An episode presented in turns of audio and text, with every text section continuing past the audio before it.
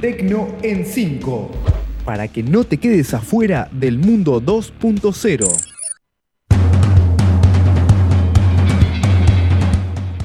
Bienvenidos a una nueva emisión de Tecno en 5, donde te cuento 5 noticias de tecnología en 5 minutos y arrancamos así.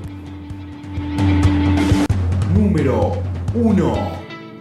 Twitter eliminó la cuenta de Donald Trump.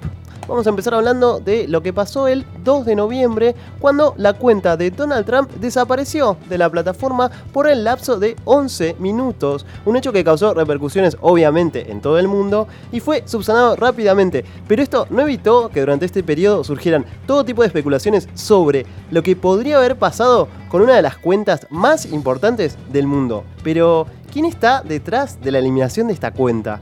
Resulta que lo que pasó fue que un empleado en su último día de trabajo en la red social, como forma de despedida, podríamos decir, eh, fue un empleado de alto rango que desactivó la cuenta, porque no todos tienen los permisos necesarios para hacer un- una acción así.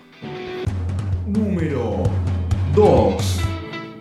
Y seguimos hablando de Twitter porque la plataforma le va a prohibir a ciertas cadenas rusas publicitar en su plataforma, luego de que se diera a conocer la interferencia de estos medios en la elección presidencial del 2016, la red social le prohibió a las cadenas Russia Today y Sputnik publicar anuncios en la plataforma. Esto pasa después de que enfrentaron muchas críticas sobre los anuncios que ahora fueron confirmadas por el Servicio de Inteligencia norteamericano, ¿no? lo que se conoce como las noticias falsas. Esta decisión fue publicada en los nuevos términos de la plataforma, sumado a que la compañía donará cerca de 2 millones de dólares que recibió de RT desde el año 2011. Estas donaciones se van a us- a usar para colaborar con la investigación del uso de Twitter en las elecciones, que incluye procedimientos automatizados que podrían ser utilizados con fines maliciosos.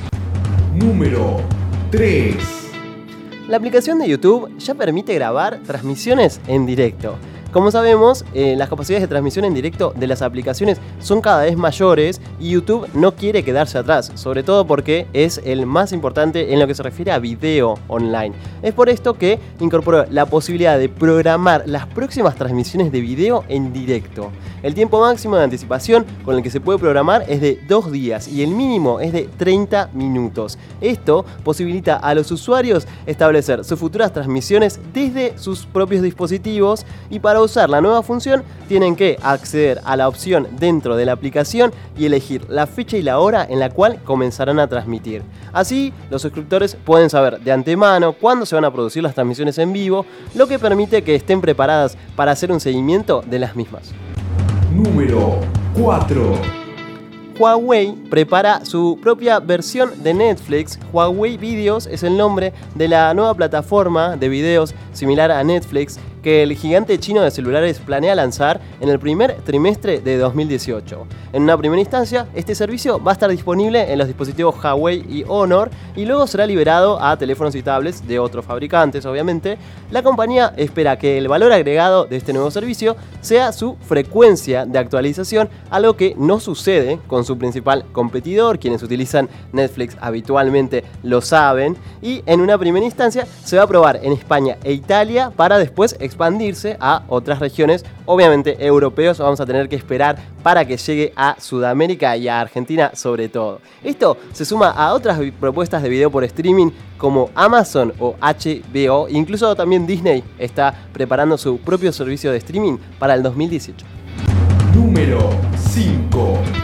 Y vamos con la última, siguiendo hablando de, de- las fake news y estas noticias falsas. Google se asoció con la Red Internacional de Verificación de Datos para ampliar sus esfuerzos en lo que denominan la comprobación de hechos, que ya había comenzado a trabajar en abril de este año cuando anunció que iba a empezar a mostrar una etiqueta de comprobación de hechos en sus resultados de búsqueda para resaltar las noticias o la información ya examinada y mostrar si es verdadera o falsa en base a lo que hacen estos eh, trabajadores o voluntarios de la red de verificación de datos. Este, esta nueva mm, plan es aumentar el número de lo que se llama comprobadores de hechos verificados, que es lo que mencionaba recién, para la lucha contra las noticias falsas y sumar nuevas herramientas de verificación de los hechos.